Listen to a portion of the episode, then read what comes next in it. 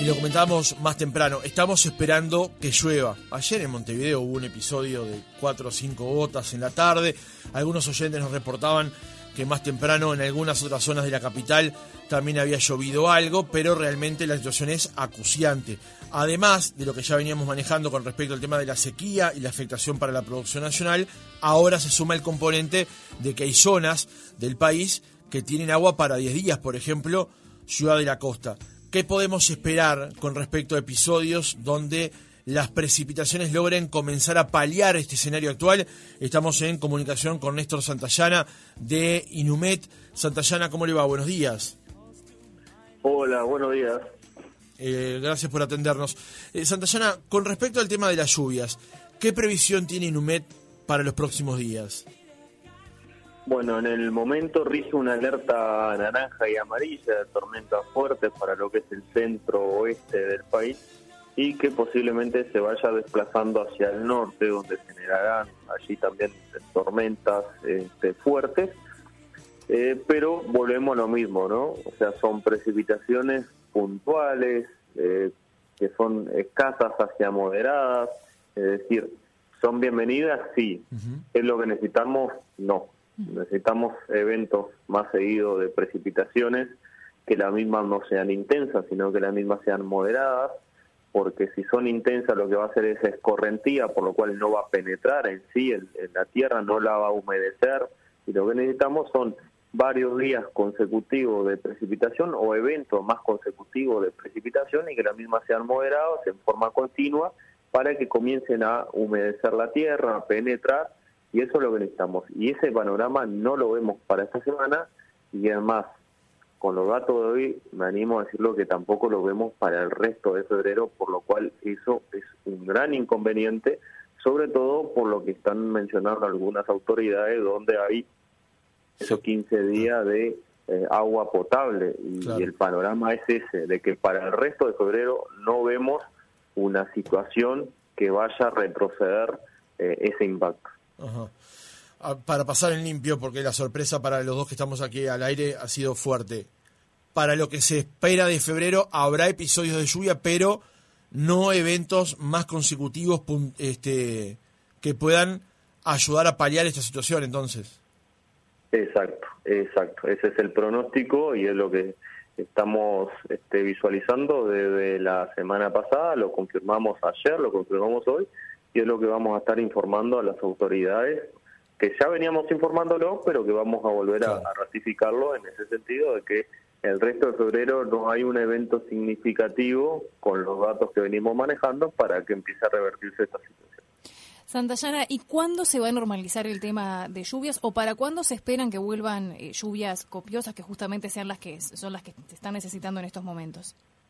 Bueno, nosotros manejamos, como en todo el mundo, modelos de previsión eh, deterministas y probabilísticos que tienen un alcance de como máximo 10 a 15 días. Sabemos que a partir del quinto día son poco confiables estos modelos por la propia inercia de la atmósfera, es decir, el pronóstico a partir del quinto o sexto día ya pasa, pasa a decir eh, 50% puede ocurrir, 50% no puede ocurrir pero analizando un poco más lo que es el campo sinóptico y cómo se comporta la atmósfera, pero no a nivel de, la región, sino un poquito más ampliado, ya a nivel, este, una escala más, más, más grande, una escala global.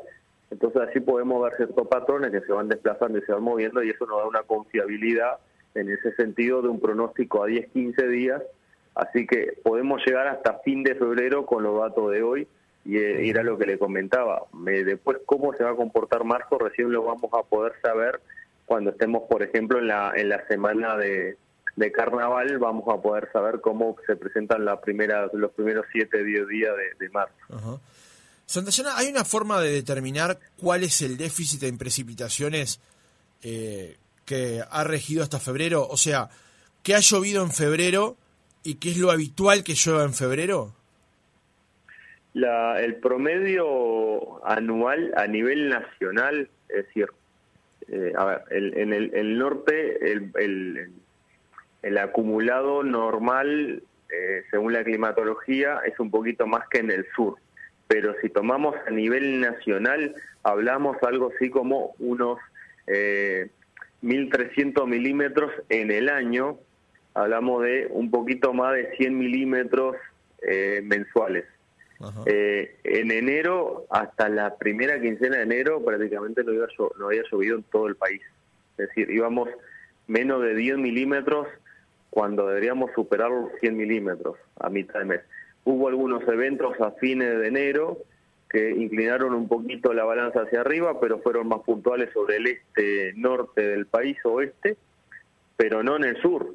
Y ahora en febrero pasa prácticamente lo mismo, muy poca precipitación, salvo el norte del país que ha tenido varios eventos y ahora con estas precipitaciones va a subir un poquito más el acumulado, pero gran parte del territorio nacional sigue por debajo del, del de, ese, de ese promedio mensual que habitualmente debería tener, debería llover para hablar de, para no hablar de déficit hídrico y, y en la zona más impactada que la hemos, eh, la hemos analizado y es parte de lo que estamos informando a las autoridades, es el sur del país, en, estos últimos tres años y sobre todo en el último trimestre, es decir, la cuenca de Santa Lucía, eh, lo que es San José, el sur de Florida, Canelones, Montevideo, la zona con este mayor déficit acumulado en los últimos tres años. O sea, Santayana, eh, hay zonas del país en los que en el mes de enero llovió menos del 10% de lo que habitualmente llueve.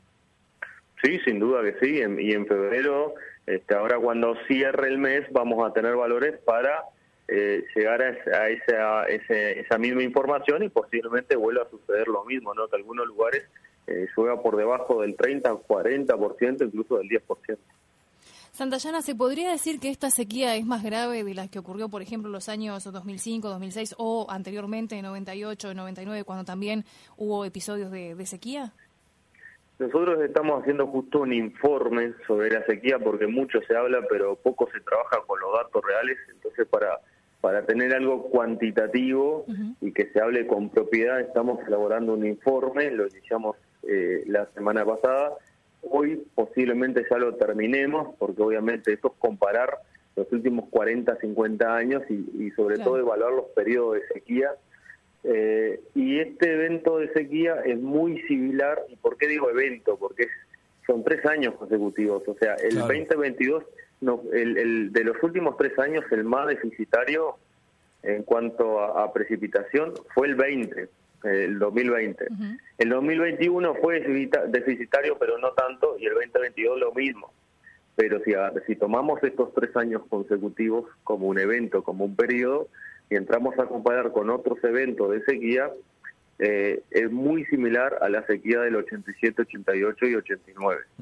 Es muy similar. Eh, no quiere decir eso de que la del 2008, por ejemplo, el, el 2008 y parte del 2009 fue eh, el, la sequía o, lo más intenso, pero en, un tiempo muy acotado, porque fue un año y poquito donde fue prácticamente récord lo, poco que llovió.